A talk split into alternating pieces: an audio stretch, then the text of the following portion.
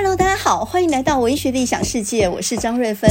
今天是十一月二十二日，诶，明天好像就是感恩节，每个十一月的第四个礼拜的星期四，那不就是明天吗？啊，嗯，感恩节应该要感恩谁呢？我这次呢要来感谢所有的听众。上个礼拜我特别的高兴，因为呢接到了听众的来信哦。他居然还知道要写信到逢甲中文系给我。那么我听说呢，这个收听 Podcast 节目的大部分都是中老年人。呃，我看到一个大一的学生会给我写信，我心里其实是蛮激动的。我居然也有年轻的听众啊！那这个是成大航太系一年级的同学许志一，那他很可爱。他说，呃，他很喜欢我给学生出的作业，就是让他们去书店嘛。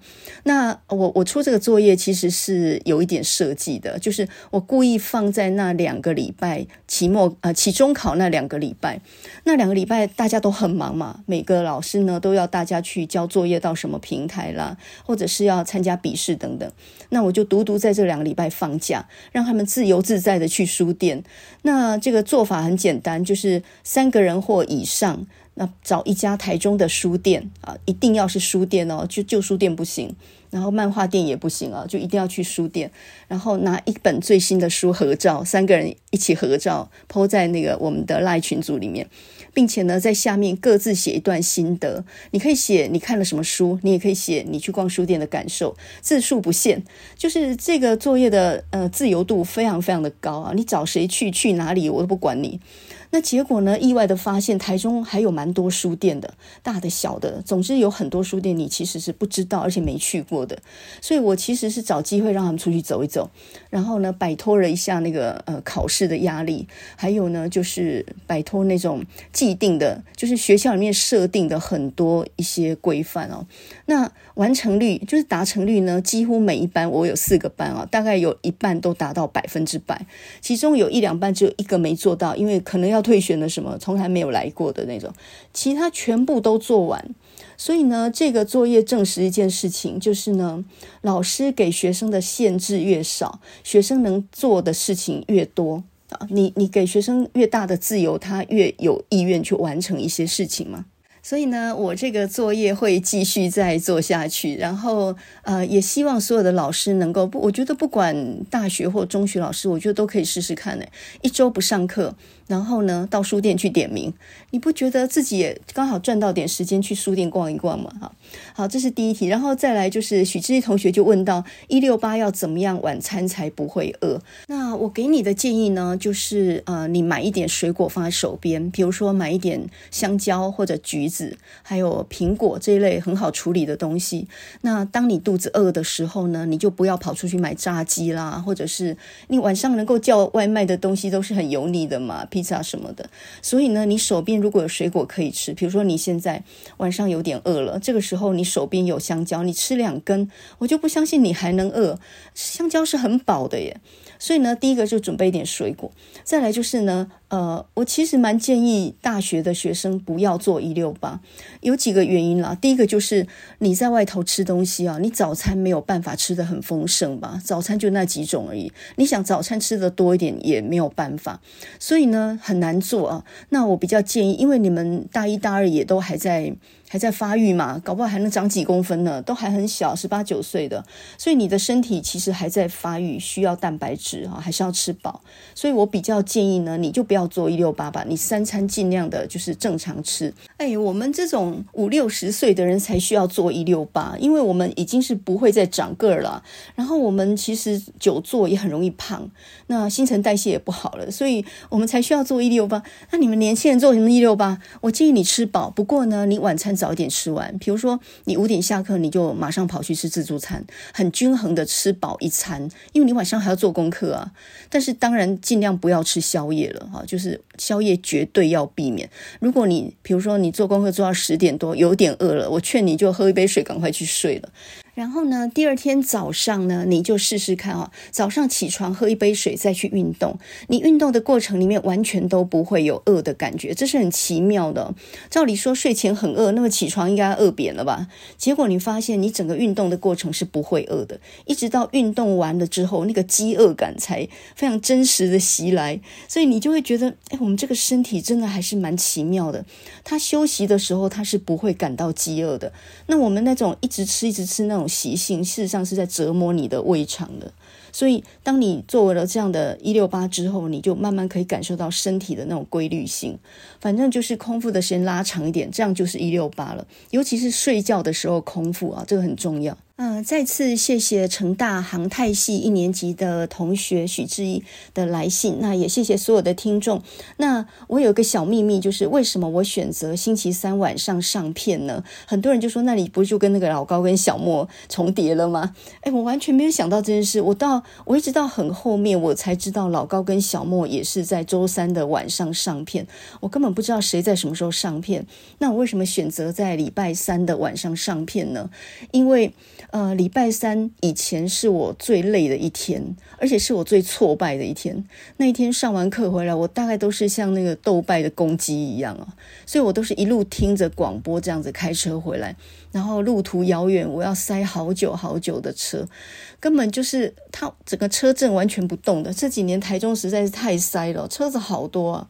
然后呢，礼拜三晚上我是很绝望的哈，很难过日子的，所以呢。我大概下意识就选择了礼拜三晚上吧，我很难过日子的那一天晚上啊。那希望我的节目能够起一个陪伴的性质，就说呃，很短的节目有它的娱乐价值，但是我觉得长的节目呢有它陪伴的价值嘛。那如果说我能够在这个节目里面还能够有一点点跟听众有一点点共鸣的地方，或者能够给别人一点什么样的好处，我就觉得非常非常的值得了。那像我自己呢，早上也都会出去慢跑一小时。你像在，一小时当中，我还要切换音乐啦，然后还要再去转换节目单，那个很麻烦。所以，如果能够有一个很长的节目一路听到底的话，我觉得边走路边慢跑边听，我觉得也是很好的。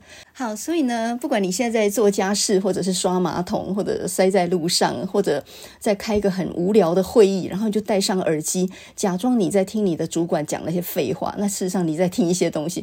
我觉得我们就是要从那种那种社会的规范，或者是一种生产的履带上面逃逸而去啊！我看起来好像还规规矩矩坐在那里，事实上我已经魂飞天外。诶，我就是要达到这种这种目的哦，就是体制外的这种这种目的。好，所以呢，不管你现在做什么，我们现在来聊一下最近文坛上面的一个风暴。嗯，说到风暴啊，应该也不太算风暴吧？这个最多呢，在外人、在路人的眼中呢，这大概只算是一个茶壶里的风暴吧。那么最近就是上个礼拜呢，有一个文坛上面的争议啊，呃，具体的事情呢，就是朱宥勋在脸书上面，他质疑今年得到林荣三散文首奖的潘柏林那一篇《妈妈说我是假的》这篇文章呢，是有写作伦理的问题的。那么什么意思呢？就是他认为散文是不能虚构的，而潘柏林呢，你到底有没有资格呃担任代言跨性别的角色？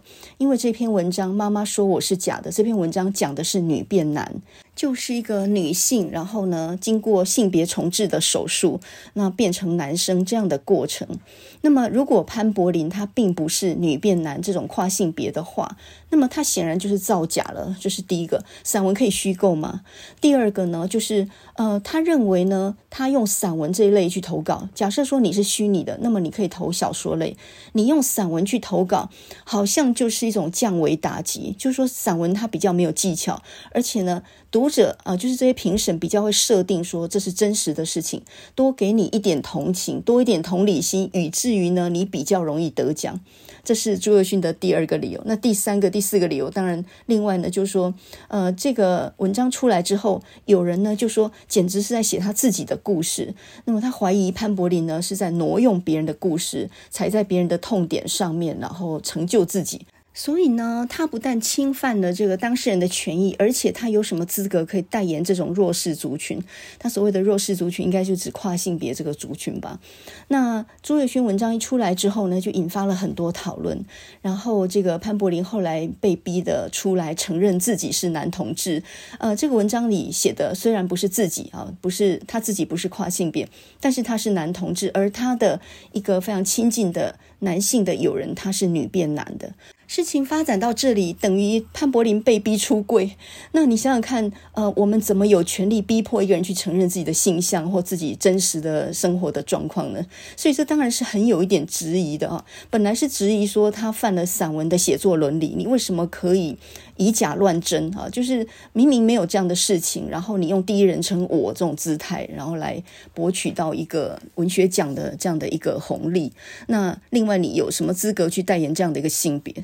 那我上个礼拜看到这么多讨论之后呢，呃，本来没有打算再再再加进去讨论的，因为我自己身为散文决审的评审哦，呃，我的意见都已经写在评审意见以及那些呃决审记录里面了嘛，应该立场都很清楚了。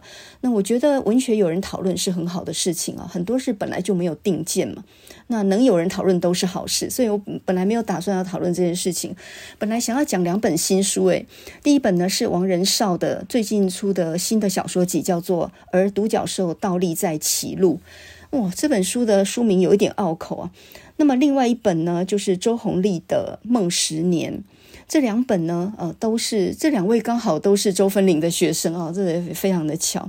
然后呢，今天早上又刚好看完那一篇 B 级品，就是呃《自由时报》副刊上面刊载这次林荣三的小说奖的首奖。那这个作者呢叫陈二元啊，他这一篇叫做 B 级品，我看了三天，他终于连载完毕。哇，这篇写的还真是很好诶，我本来很想好好讲一下这几篇的，不过呢，上个礼拜那些散文是不是能够虚构这些讨论还一直在我的脑海里面，我觉得。但我还是来讲一讲好了啊，还是借着这个机会稍微说一下散文的本质。还有呢，有些人可能并不清楚，十年前唐娟跟黄锦树就曾经因为散文是不是能够虚构这件事情呢，产生了一些论战。他们的立论也非常精彩，所以我们干脆就趁这个事件呢，好好把它厘清一下好了。散文到底能不能虚构？这种文类跟非虚构文类是不是可以画等号呢？好，首先呢，我们要还原一下呃当天评审的一个状况啊。那么你担任评审的时候，我们评审有五位嘛，我也不是主席，我只是五分之一啊，五个人当中的一个而已啊。那么在一个评审现场上面，我们每一个人手上拿到十几篇已经进到决选的作品。那么这十几篇呢，应该都反复看过很多次，看很详细的看过了，在心里面打过分数，并且把他的好的、坏的两方面的意见也全部。都自己在心里面过了一遍了。到评审桌上的时候呢，第一轮投下来，大概就算是一个呃，你大概可以知道其他评审的意向的一个状况啊。你自己很喜欢的那一篇，如果没有得到很多票的支持的话，你大概就要放弃他能够得到首奖的可能嘛。也就是说，第一轮比下来就知道啊，这一篇最多只能佳作了，这怎么推也推不上第一名。那么反而是那个得票比较高的那几篇，你会。为他就是极力把他推到比较前面，所以呢，你自己最喜欢没有用，你要看其他四个评审有没有给分。如果分数不高的话，他怎么样也不可能从从最低的那个地方，然后推到第一名去吧？一定是一开始就得到高分的比较有希望，最后拿到首奖嘛。所以这是第一轮投下来，你大概就知道跑在前面三个的大概是哪些人了嘛。然后接下来呢？呃，第一轮投完之后，就展开一些每个评审讲一下对各篇的意见啊，一篇一篇这样讨论。那这个过程呢，也是互相说服的过程。就是你可能没有看到这一篇的好，经过另外一个评审点出来之后，你觉得哎，果然这边真的写得不错，你又再看了一次。那有些地方有个评审提出来说这里有缺点，你可能再看了一下，的确这个地方有缺点。所以其实，在第一轮投票完的讨论是每个评审。呃，很详细的讲出他的正面跟反面意见的时候，等于也在说服对方或在拉票。那么这一轮全部讨论完之后，会再投一次票。所以我们会看到有好几轮投票的过程，就是中间有讨论，并且有互相说服这样的一个过程。那么我自己的经验是，每一个评审都是很有经验的，而且都已经是写作非常老道的人了。所以呢，虽然其他评审也有他们自己支持或反对的意见，但是到最后好像。它的改变都不是太大的，除非说真的出现了非常重大你没有发现的瑕疵，不然的话，第一轮投票大概就可以隐隐看出结果，然后到最后呢，最后一轮投票也差不多会是这样啊。那么这一次林荣三散文的决审呢，其实第一次你看那个决审会议记录，我其实蛮庆幸有决审会议记录，它其实非常呃完整的保留了我们讨论的一些重点，虽然不是每个字都录下来，但是重点都在啊，就是。潘柏林的妈妈说我是假的这一篇，他一开头投票的时候，五个评审就得到了四票，是所有的文章里面他票数最高的，其他还有很多三票的嘛，那四票的就只有他一篇。那么讨论完好几轮以后，最后一轮的决审的时候呢，呃，这个。第二名啊，就是后来才知道是张新杰嘛。张新杰也是写得很好的一个作者啊，他也是周芬玲的学生。好，那他之前有好几本书写得也很不错，比如说呢，借你看看我的猫，这个在后来金典奖那个颁奖的时候我还遇过他啊。那张新杰这一篇呃，让我们停留在口腔这篇文章呢，因为有评审很欣赏，所以呢。我们看一看以后，也觉得真的后面那个结尾实在是写得非常好，非常妙。所以呢，到最后的分数呢，他就跟那个潘柏林那一篇呢，就差不多是棋逢敌手了，就是平手状态。那怎么办呢？同分了，是只好呢就这个冠亚军再投一次。那再投一次的结果呢是四比一，也就是呢还是维持第一轮。刚开始的时候那个状态，所以呢，虽然经过中间很多讨论，但是你可以看到，呃，这一篇它是一开头就获得比较多评审的支持，到最后也是四比一的。一般在任何文学奖里面，文学性都是摆在最前面的，所以不像大家所想的说，因为主题比较耸动一点，或者说，呃，这个比较。引人同情或引人注目，这样子就能够骗到评审，然后拿到这个比赛的红利的，不可能啊！你设一个离经叛道的主题，有的时候你如果遇到那种很保守的评审，我遇过这样的情况啊，写得很暗黑，然后呢，也不知道他是不是他真的经历，反正写得非常的血腥跟暗黑。搞到呢，又是家暴，又是什么东西？然后，嗯，你觉得这个题材很耸动的，对吧？可是能够因为这个题材而拿到首奖吗？那个不容易耶，那还要看他的技巧诶。所以一篇作品不可能因为它的主题而得到首奖，那是不可能的。一定是因为它的文学技巧好，同时呢，如果它的主题比较吸引人注意，当然别人会多看他一眼，就这样而已。所以，呃，一个是首要的。这个条件啊，就是技巧。那另外一个就是这个题材是不是能够引发别人的共鸣？好，所以呢，潘柏林这一篇《妈妈说我是假的》这一篇散文，呃，他用第一人称我，所以呢，当然就是一个散文的体制嘛。那字数上来讲呢，三千多字，呃，主办单位的规定是四千字以内。现在所有的文学奖啊，散文都是四千字以内，原因就是说它比较适合一次看完。那小说的话呢，设定在一万多字嘛，所以你看陈二元那一篇 B 级品，他就分三天在副刊上满版，这样才能看完哦。好，所以呢，我们回到朱宥勋的质疑，还有很多网友的质疑哈，就是说，呃，潘柏林他他写别人，他自己说他不是跨性别，好，那他就是写别人，他用第一人称我写别人。那首先他有没有侵害任何人的权利呢？没有，因为他没有指名道姓嘛。那再来，他有什么资格代言或消费这个弱势族群？我觉得他也不是代言或消费弱势族群啊，因为。他写出这个主题，说不定还是正面的呢，引发别人对这个族群的关心，或者说同理心，这好像也没有什么不好吧。另外呢，朱宥勋还有另外一个质疑，就是说他为什么选择用散文而不用小说去投稿？假设这不是你自己亲身发生的事情，你写的是别人，那你可以用第三人称，然后用虚构的小说这种方式去投小说奖。你为什么要选择散文这个文类呢？你是不是投机取巧？那这一点呢，就是所谓的写作伦理的问题啊。散文是不是有写作伦理？也就是说，这里面所讲的第一人称我的事情，是不是应该都是要真实发生在自己身上？的呢？那么这时候就有人开始举这个田中实家的《弯生回家》这本书来当例子了。几年前呢，《弯生回家》这本书曾经很红，因为它讲的就是在台湾诞生的日本人。啊，就是很多日本人的后代在台湾生的，他们叫湾生。后来在呃这个战争结束之后呢，就被送回日本，但是在日本呢也是备受歧视，所以呢这一些故乡在台湾的湾生，他们一辈子呢都流浪在日本，然后在日本没有得到。应该有的看待，所以当他们老年的时候回到台湾的时候，哇，这个涕泪纵横啊！那这个写作这本书的，呃，是一个女女作家啊，叫做田中实佳。后来被踢爆，她根本完全，她的祖母完全就不是弯生啊，她自己就是一个。土生土长的台湾人啊，结果呢，被踢爆这件事情之后呢，这本书就全部被下架。这是呃文学上面一个很著名的诈骗事件吧？就说后来这个这个作者以及这本书后来就灰头土脸哈。所以呢，他们其实要讲的就是说潘柏林这样的一个做法哦，他自己不是跨性别，也没有经过这个跨性别的手术，然后呢，他把细节描写的这样的真实，然后触动了别人的心，以至于得了这个奖。这个做法呢，就跟田中实家他自己虚构自己的身世是一样的。好，那么首先呢，我要说这是不一样的，因为呢，田中实家他写的这个书呢，它是一个报道文学，所以呢，报道文学它是一定是非虚构的文类，它有即时性，就好像新闻不能虚构一样嘛。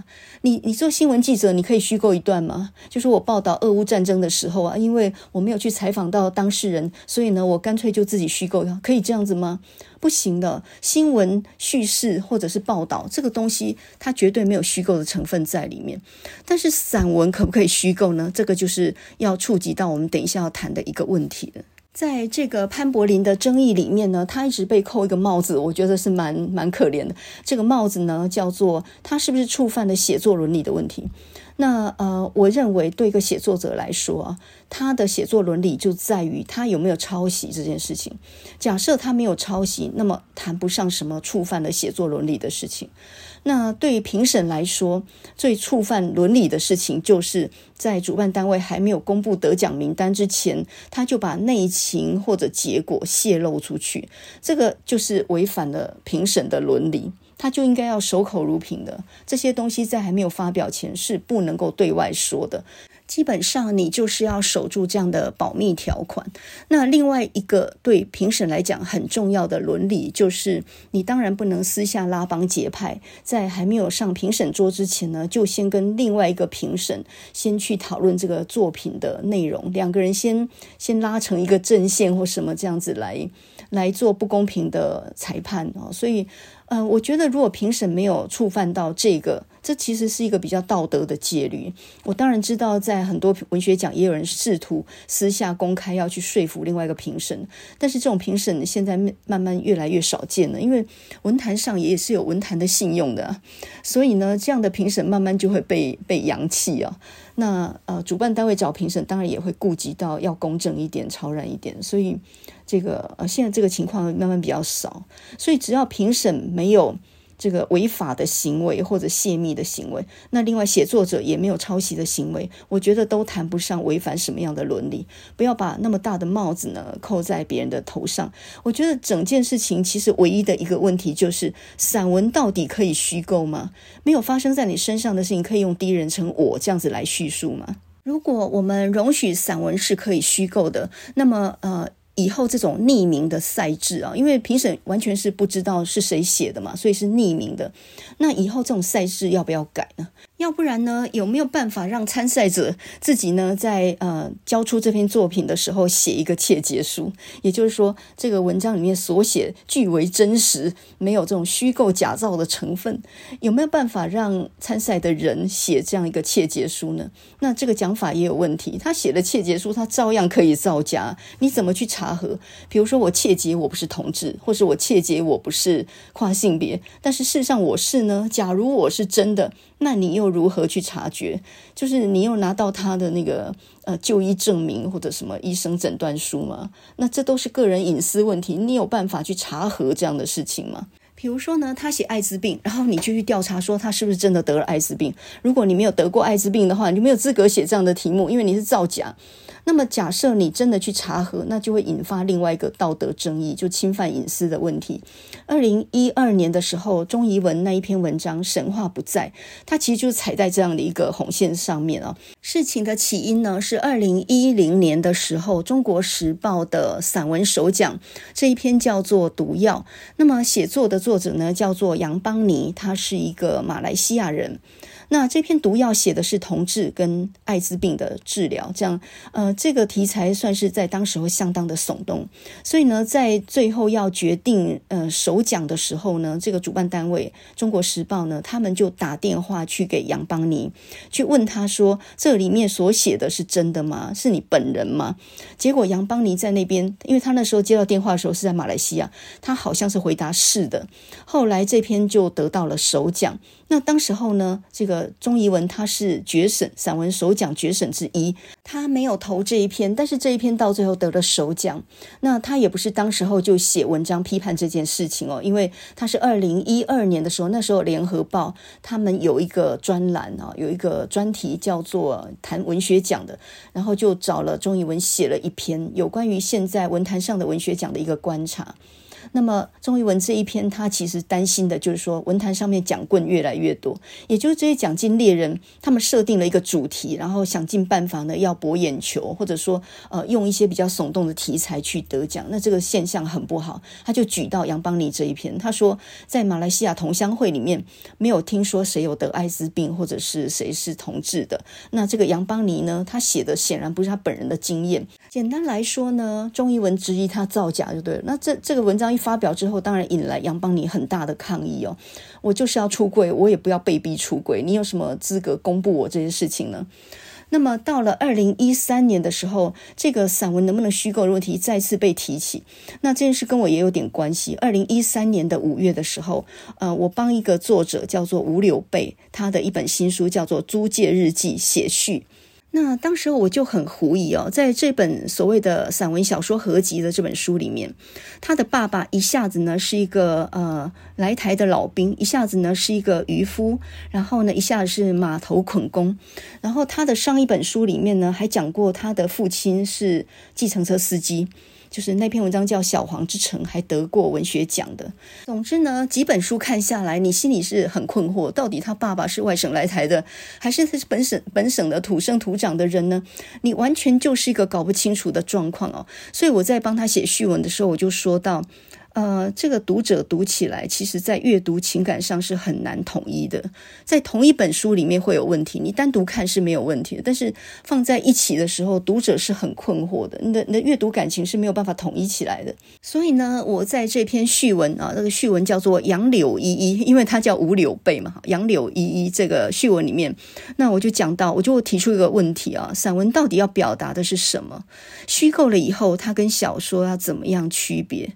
近几年年我们看到很多年轻的写手，他们的写作呢，渐渐的有一种散文跟小说合流这样的一个趋势。结果呢，我这篇文章就引来了黄锦树跟唐娟后来呃一连串的一些论证。那论证的核心当然就是散文是不是可以虚构啊？那么黄锦树呢，先开第一枪，他这篇文章叫做《文心凋零：抒情散文的伦理界限》啊，你看那个“伦理”这两个字，这个时候就已经出来了。所以呢，你看朱宥勋骂潘柏林骂得振振有词，事实上他也是承继黄锦树他那种思绪来的啊。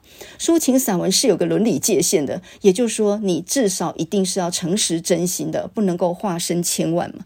所以呢，黄锦树这一篇《文心凋零》呢，他就举了我的序文以及吴柳贝这一本《租界日记》来作为一个例子啊。他说他是不是一个用小说去猎取散文奖的惯犯呢？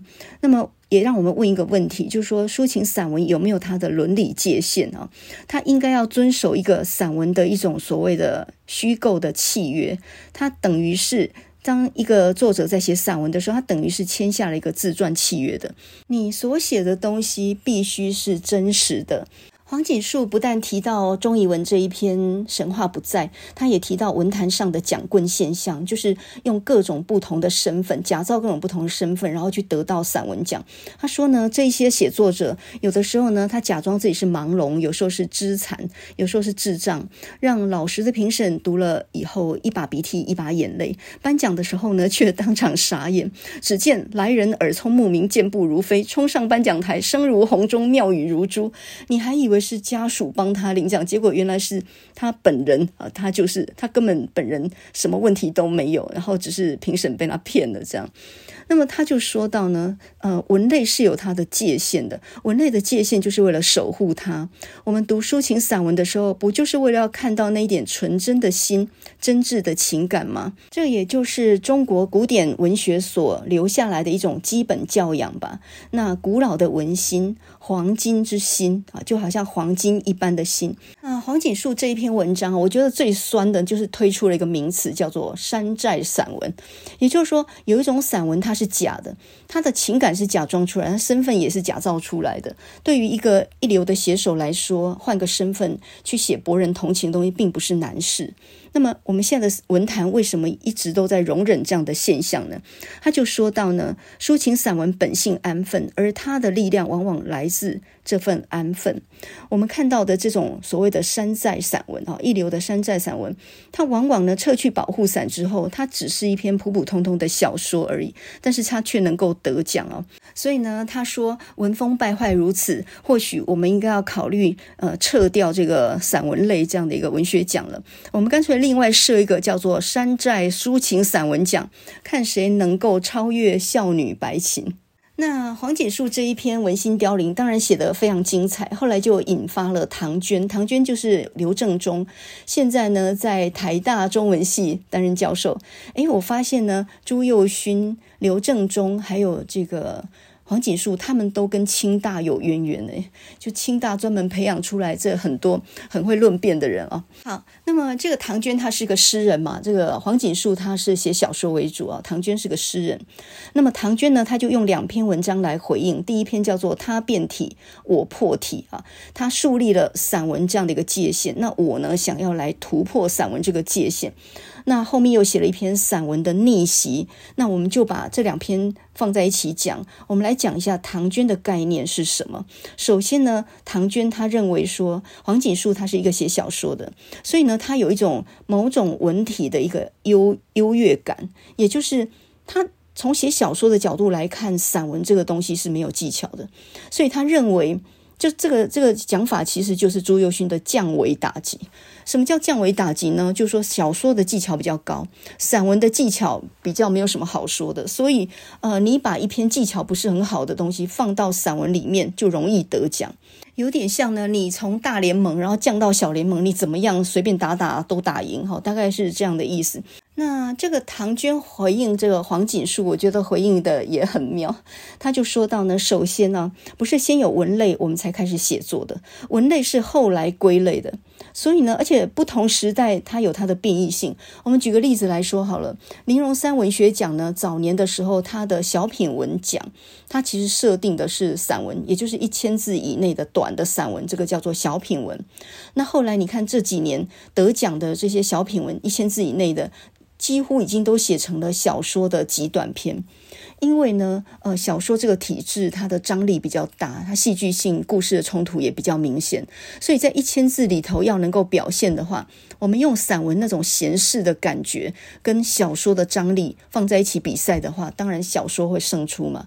所以小品文慢慢的，你看得奖的全部都是比较类似小说极短篇。那样的故事啊，当然那种故事是非常精彩，所以文类是会变动的。这几年呢，散文跟小说逐渐有合流的趋势啊。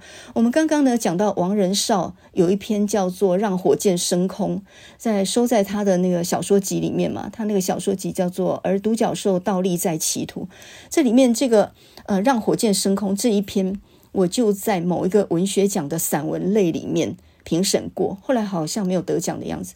那这一篇他本来去投散文奖，对不对？他认为这是散文嘛，但是呢，后来却收入在他的小说集里面。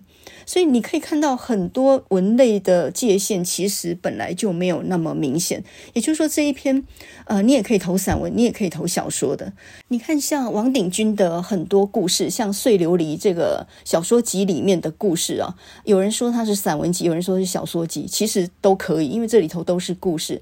像他怀念他小时候一个呃女孩子的玩伴叫红头绳儿，很多很多人就说，这到底是小说还是散文？所以其实本来文类的区别就没有那么绝对的。那就像呢，今天早上我刚看完的那个呃陈二元那一篇 B 级品这一篇呢，这个作者在写得奖感言的时候，他说这一篇最初的雏形是散文。幸运的是，你现在看到的是一篇小说，所以很多情节都不是真的。看到这里，他觉得很好玩。最近在吵这个散文可不可以虚构？可是其实很多时候，我们想表达的东西，有时候是遁到散文这个文体里面去表达，有时候是遁到小说这个文体去表达。只要能表达得好，经过了一定的技巧，表达得好的话，我觉得算什么文类，我觉得都不重要，那个反而都不重要啊。那讲回来，唐娟，唐娟是怎么样反驳黄锦树的呢？他就说到，现代文学的系统来自于西方，所以散文这个文类呢，本来就很容易被看扁。那真的就是。以朱幼勋或者是黄锦树这种写小说的人眼中呢，散文应该算是比较没有技巧的，常被他们看扁了。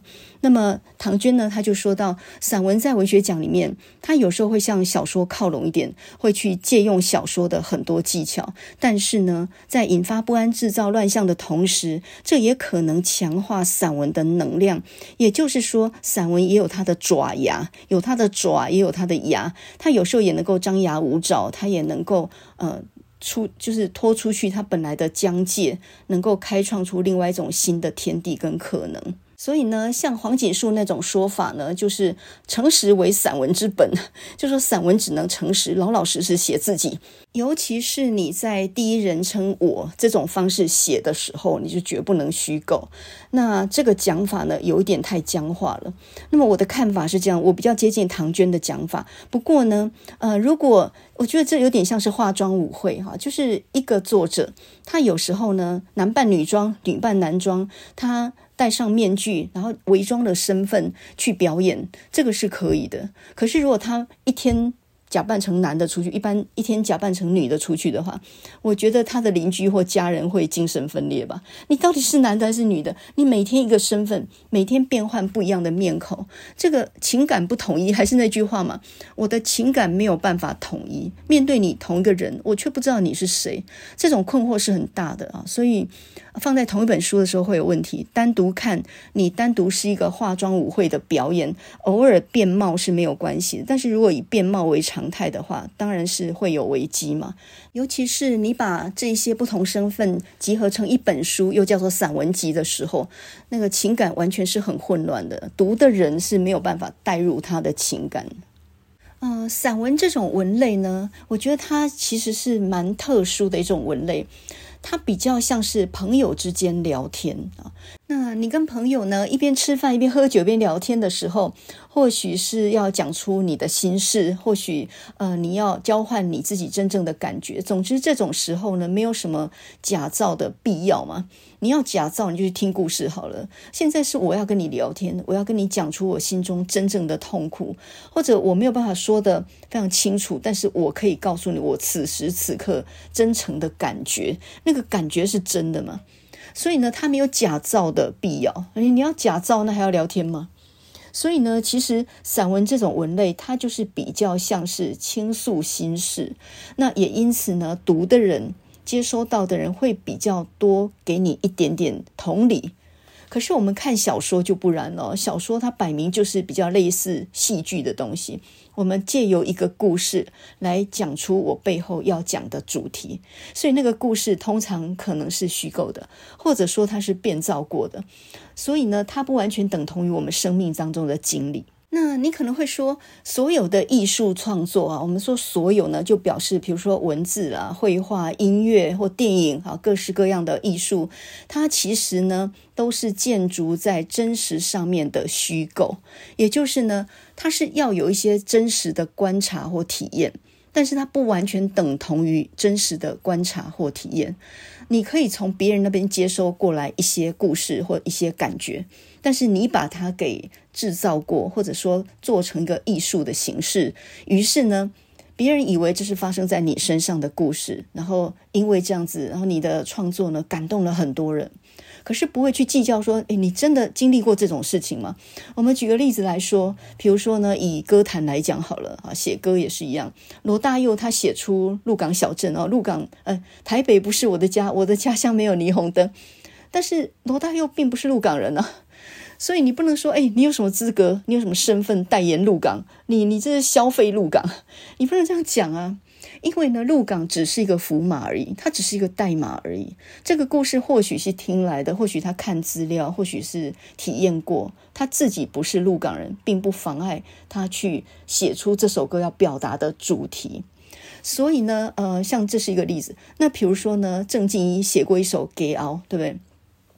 那叫什么？呃，我将青春给给领导，家在同同苦心吵吵闹闹。好，那你想想看。郑敬一，他有没有得到这些呃欧巴桑的同意，这些阿伯的同意？诶，你怎么就把他的故事写出来了呢？然后再来就说，你郑敬又不是女的，你怎么知道女人的心情呢？你有什么资格写这个呢？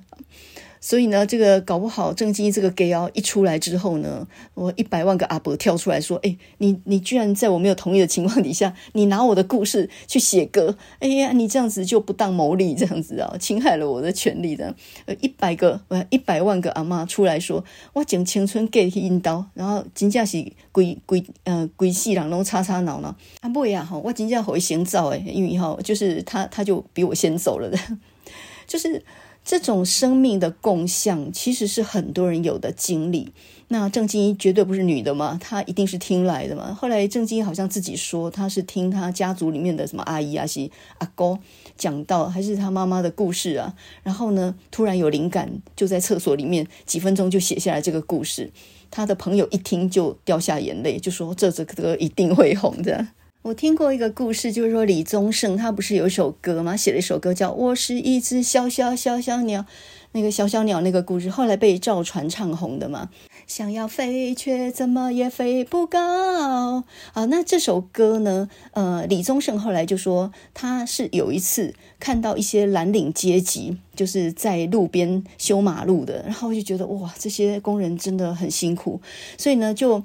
呃，就是用他们的处境，然后写出了这个“我是一只小小鸟，然后，怎么飞都飞也飞不高哈。我我寻寻觅觅，寻寻觅觅，什么温温暖的的的臂弯，却却发现自己什么之类。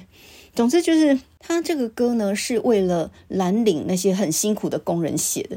结果他说有一次呢，他在搭飞机的时候，那时候台商很多，他就遇到个台商老板，就跟他讲说：“哦，你这首歌真的讲出我的心事。”诶，他是为蓝领写的，为什么白领的老板会很有很有感触？因为你看他的歌词里面哈，我是一只小小小小鸟，我怎么飞都飞也飞不高，寻寻觅觅温暖的港湾，但是怎么样都找不到哈。这种感觉啊，怎么飞都飞也飞不高，然后呃被限制，然后两岸的一个困境，然后他他非常努力，但是没有办法突破那个现状。好，这个既是蓝领的状况，也是白领的状况啊。劳心的跟劳力的一样，都是有志难伸啊，都是怎么飞也飞不高啊。所以其实艺术是制造出一种共享，就说你听也很有感触，他听也很有感触。可是你们明明就是两种不同的人呢、啊。所以呢，呃，一个作品如果写同志或写跨性别的话，我想同志或跨性别这种族群一定很有感触，心有戚戚。可是异性的，就像我们这种不是同志或跨性别，诶，我们也有感触，诶，还是要很触动同理心诶。诶，我怎么听到有鸽子在叫啊？那个外面鸽子鸽子的声音，我不管它哦。我大概是今天早上没有喂鸽子，它它它肚子饿了吧？好，好，那接着刚刚讲了，就说，呃，我们即使不是同志或跨性别，我们读这样的作品也会有同理心的。那这中间呢，就是艺术的处理，也就是技巧的问题了。就是一个艺术家，他有办法把题材转换成别人能够感动的方式，这个就是技巧。所以呢，我刚刚讲到那本书，王仁绍不是那本新出的书吗？而独角兽倒立在歧途。那么这本书里面呢，它就有一篇叫做《三合一》这一篇小说呢，就是二零二二年，就是去年的林荣三小说奖的首奖。然后呢，现在就收入到他的小说集里面啊。那三合一讲的就是鸽子，诶诶，刚好那个外面鸽子在叫。那个三合一他讲的就鸽子。那为什么这一篇叫三合一？其实很很妙啊，因为你看啊，合三合一的合跟鸟加起来就是一个鸽子的鸽这个字嘛。那他整篇文章呢，就在讲赛鸽这个事情。然后你会发现呢，诶，会写出这样的小说的人，他一定有养鸽子的经验嘛？因为这个是很专业、很细节的。他为什么能知道那么多呢？你想想看，买鸽子的时候要挑什么，然后饲料要加什么，给他们飞的时候呢，还不能让它吃太饱。然后你你必须放一只母鸽子在前面，因为公的会去追母的，它有这种异性这样的一种牵引的力量。还有呢，你为了让鸽子飞得高一点，你还下面还炸什么那种什么鞭炮啊，还是冲天炮什么的。然后回来的时候呢，你如果看到他们的脚黑黑的，就是鸽子呢中途还跑去玩水了，这样。那这中间很有趣，还讲到他们，你只听过鲁人集团哦，你有听过听过那种鲁歌集团？就说因为这些赛鸽呢，他们尤其是那种比赛冠军的鸽子，那一只呢身价动辄一百万以上，那最最优的鸽子大概可以到一千万的行情，所以呢。这些养鸽子的人，他们他们有的时候呢，就会去去去抓人家那种赛鸽，然后呢，就向那个饲主勒索。那一只鸽子值一百万嘛，那我跟你说啊，这我抓到你的三只啊，因为他们每一只鸽子翅膀上都有打编号，那就知道你那个鸽舍的嘛。所以呢，就说哎，你鸽子三只底外秋桃哈，啊几家咋办呐？然后三家三咋办？你起码给他回馈过来，我就还给你。还有这种鲁鸽集团呢，还抓鸽子勒索。总之呢，养鸽子、赛鸽，哇，这这些眉眉嘎嘎好多啊。那你看这个三合一这一这出戏的时候啊，你还以为真只是在养鸽吗？其实不是，诶，他还讲到一个道理，就是说，呃，他这里面有一个有有一个线路的穿插，就是说那个 Melody 这个女生，这这个男主角就一直在在追这个 Melody，所以呢。呃，一方面在讲养鸽的事情，啊，就一种生死的禁逐啊。那另外一边呢，就是人情上来说呢，她被 Melody 迷住了，所以在 Melody 她丈夫不在的时候，她想尽办法去找他，就好像鸽子一定会被母鸽所引诱，然后不断不断的回航那样子。那这篇为什么叫做三合一呢？因为这个里面这个养鸽的老前辈叫做贵叔嘛，这个贵叔呢就跟这个作者就讲说呢，最重要的养鸽子看三个最关键。点第一个就是速度，第二个诶，第一个是对速度，第二个是耐力。那这个作者就问说，那第三呢？啊，这所谓三合一才能冠军吗？那第三到底是什么？他就猜说那是运气吗？贵叔就说运气是很重要了，但是后来就一直就没有讲到第三样是什么，所以这个谜题一直到整篇小说的最后，这个作者呢才问出了一句话。他说：“第三样，敢是得爱有感情，婚教得爱盖野猪狼有感情。哎，养鸽子还要养到有感情，鸽子才会呃非常快速的这样飞回来，然后每一只都能够返航哦。这个放出去比赛的一万只鸽子里面，听说有九千九百多只都会迷途掉到大海，回来的是屈指可数啊。”哇，这真是残酷的竞争啊！那么在这个小说里面呢，这个三合一就成为贯穿整整个小说的一个没落嘛。那呃，评审这篇小说的这个小说评审郝玉祥，他帮这篇写这个评审感言的时候，他就说，这个悬疑哈，就是说三合一这个条件，这个悬疑贯穿了整个故事。到底第三个条件是什么？呃，我们刚刚说到第一个是。速度嘛，第二个是耐力，第三个是什么呢？到底是感情还是牺牲？一只鸽子要成就一只赛鸽，要牺牲掉多少多少只鸽子，所以到最后呢，那个飞回来没有赢的那个贵叔就把他们的翅膀折断，就直接折掉折掉啊，然后就丢到一旁。哎呀，哎呀，很残忍呢，就是训练了半天，花了那么多本钱啊，加比赛啊，就把它折掉这样。我觉得他这整篇小说的张力营造得非常好哈，多线贯穿，然后营造得非常好。这个悬疑一直到最后也还没有解开。然后这个鸽子，当然它象征的就是呃飞翔、返航，还有人生的目标这样的一种象征意义嘛。所以好的小说它一定要有张力、有悬疑，然后有一条主线是贯穿在里面，而且还有耐人寻味的那样的一种诗意。那。呃，其实我们看今天早上那个林荣三小说奖的首奖这一篇 B 级品也是一样啊、它的象征的含义也非常饱满。他他这个是讲一个呃花农的一个儿子啊，然后呢，他们家是乡下务农的，他种的是花，那种花叫百合竹。然后呢，百合竹有分 A 级品跟 B 级品。完全很直的那一种就是 A 级品特优的，那尾端稍微有点弯曲那种就是 B 级品。所以呢，在整篇文章里面，他用 B 级品来象征他自己跟他哥哥。本来他们都是资优生，在外地念非常好的大学，但是因为农业没落，他爸爸又生病，所以就回到家里面。所谓的青农返乡，那是讲的好听，事实上根本就是家里面已经败落了，没有人帮忙不行了，所以兄弟两个就都休学回家。务农，然后种花嘛。那在整个过程里面，到最后他父亲癌症去世，不断在处理他们家里面嗯剩下的那些东西，家业已经败落了啦。然后整个田后来就卖给了别人。然后最后一幕呢，就是他这里头有个象征，就是说，呃，这个这个百合竹呢，它最后外面那一圈会长出一些很弯曲的营养汁，然后这些营养汁是。不重用了，他妈妈就叫他说呢，把它绑起来，然后呢，这些营养汁活着，最主要是要为主干提供养分，它是注定要牺牲掉了的，但是这个牺牲呢，可以。保住暂时的这个主干的生存哦，那这个象征就很明显哦。这两个年轻从大学辍学回来的青年回到家乡，家乡还是一个绝望的状态。随着父亲癌症去世，田卖给别人，一切都没有了。所以最后一幕就是兄弟两个人在那个田里面呢，还在洒最后一次水，然后再收成最后一次。这时候 A 级品、B 级品分这个已经没有意义了，因为。已经不用再去想尽办法要去保住那个最优的，他们就像营养汁一样，为了这整个家庭跟环境，整个就牺牲掉了，前途茫茫，未来在哪里不知道。所以呢，这一篇小说的作者啊，他才讲说，这一篇最初的雏形是散文，就是很想用第一人称我这种状态去写真正的感情，但后来才发现，如果弄成小说的形式，可以加进去很多不是真的的情节。所以呢，就写成了一篇小说。但是呢，他的得奖感言说：“不幸的是，你所看到的小说里的故事，仍然在这个世界上真实的发生过。所以有时候虚构的东西反而更贴近真实。我们有时候是必须要透过虚构的东西才能够看到真实。所以这一篇陈二元的 B 级品，他是把散文写成了小说。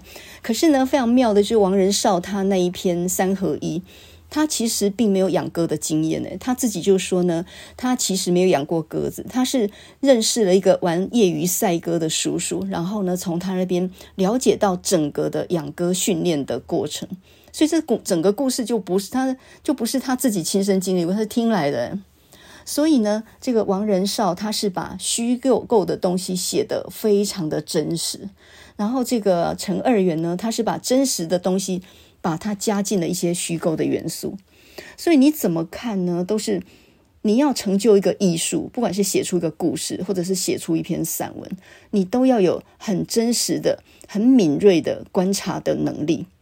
那至于表现出来是小说或散文，我觉得那个并不是很重要的。它那个体制其实并不是很重要，重点是你经过转换的技术有没有办法呈现出情感的真实出来。那这就是我们刚刚讲到唐娟她的一些论点里面，她就讲到情感的真比事实、比知识的真更难验证。那么写文章要讲真实呢，只能说是一种诗的真实，也就是这个真诚不在于坦白交代，而是情感必须是真实的。我不用坦白交代我是同志还是女变男，男变女，还是呃我是跨性别，我不用去交代这个东西，但是我表达出来的情感、感觉、感情，那个是真实的。那有的时候呢，我觉得散文其实比小说更难。很多人就说，哦，在西方文学理论里面，小说有各式各样的技巧，那小说好像比较有有一些东西可以玩，很多花招嘛。那么散文好像没有理论，就是散文好像它是很容易写的，它是没有技巧的。其实我觉得应该做一个比喻，就是嗯。小说它是有很多武器可以去构筑出一个世界的，比如说它的人物啦、对白啦、戏剧张力啦、呃，它的象征啦什么等这些东西，这也是我们在评论小说的时候，我们常常用的一些检视的标准嘛。可是呢，散文叫什么？散文有点像是素颜，小说呢就是打扮好了，很漂亮，很有型。这个是可以设计的。再丑的人，你给我呃两三个小时的时间，那个化妆师啊，什么那个服装师弄一弄，每一个人都会非常像样、非常漂亮的。可是呢，散文就好像规定你，你只能够素颜出现，然后你只能穿平常的衣服，你不能够做任何的装点。而在这种情况底下，你要迷人，那就难了，好吗？就是你给我各式各样打扮的工具，我可以弄成很漂亮的一个人，而且。呃，像现在韩国的一些整形技术弄起来，不是每个都美女嘛？但是美的都很像哈。但是呢，散文就好像它规定你是一定要素颜的、裸妆的，你完全不能加上任何肉眼可辨的一些化妆技术。你连瞳孔放大片都不可以给我放，总之就是完完全全都不打扮还能够漂亮，这个就叫做散文。那小说跟戏剧是打扮了以后呈现出来一种别人觉得很漂亮的一个形式，有点像模特儿这样子。那散文就是在很平常的状况底下，你就要很漂亮，不打扮你就要很漂亮。所以哪个比较难呢？我觉得讲真心话比较难，我觉得讲故事比较容易，就是真心话要能够讲到动人。诶，那个要有内蕴的，那个不但要诚实，还要有内蕴，而且你内在跟你表达的东西还要统一。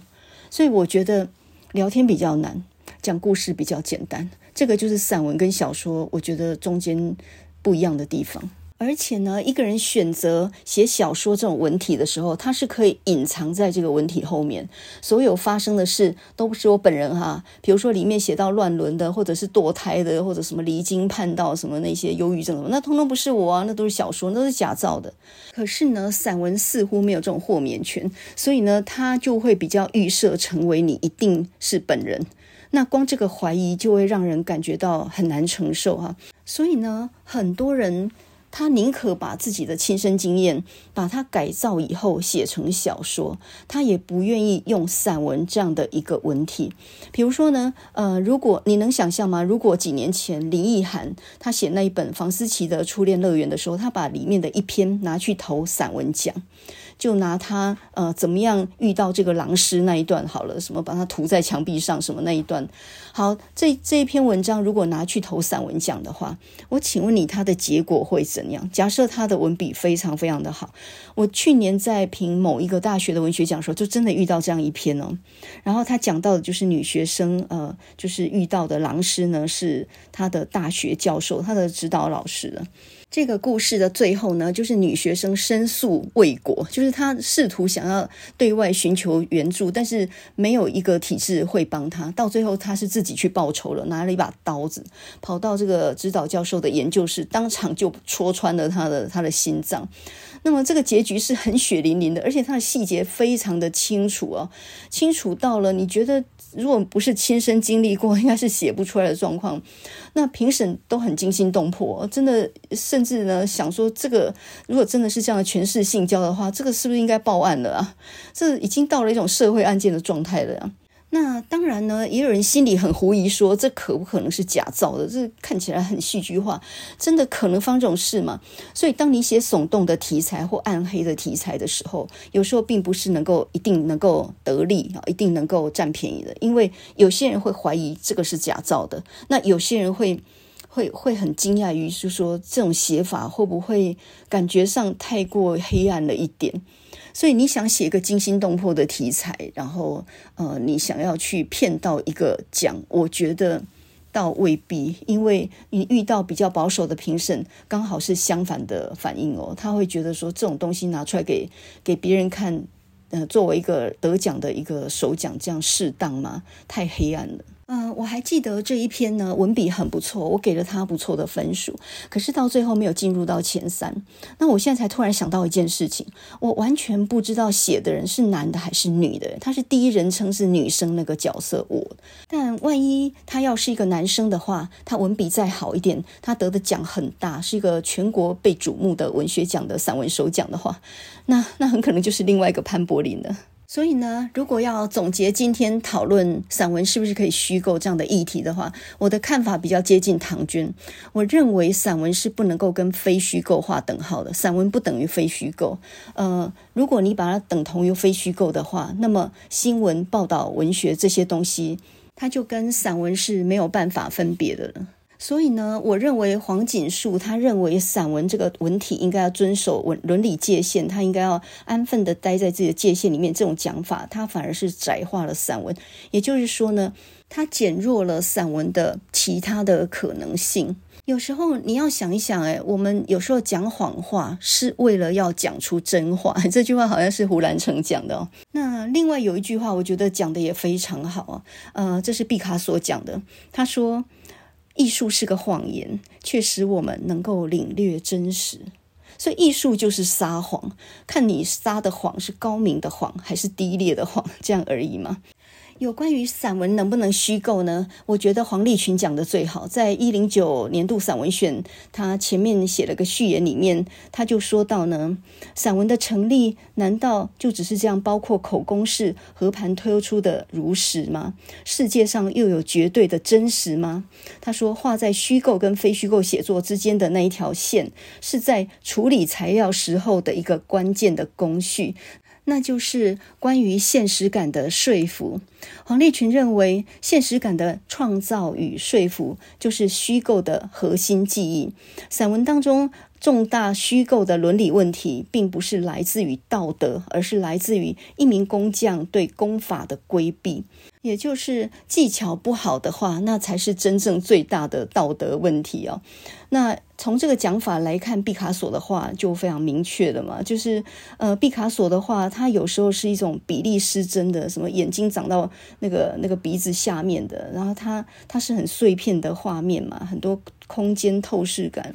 那么大部分人看不懂毕卡索的画，可是你要知道，他那种混乱破碎的东西，他就是要让你达到你脑海里面的真实，那是另外一种真实。结论就是写得好比较重要，艺术本身它就是允许撒谎的，它就是允许创造，它允许有很多种不同的尝试的，所以呢，尽可能不要去窄化它的定义，我觉得会比较好一点。那么今天呢，在节目的最后，我们来听一首非常非常轻快的歌曲啊，因为刚刚太烧脑了。那我们现在呢，来听一首无脑歌好了。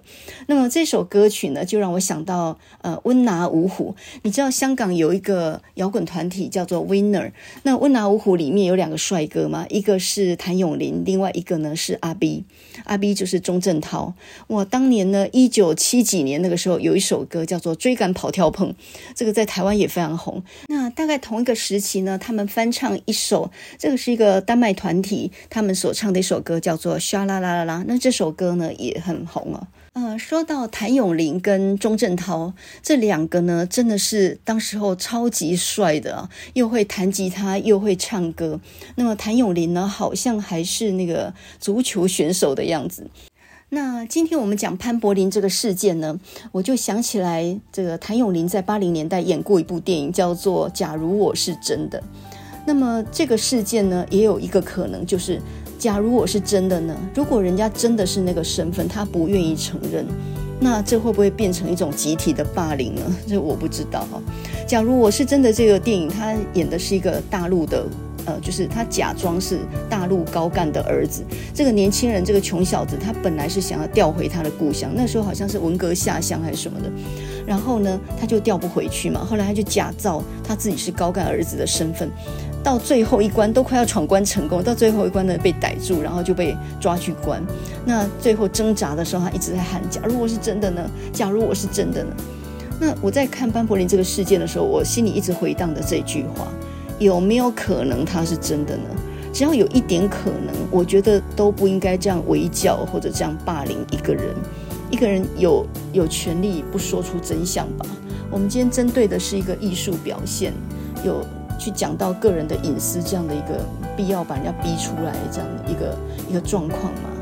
好，所以呢，在节目的最后，我来点一首歌给潘柏林听好了。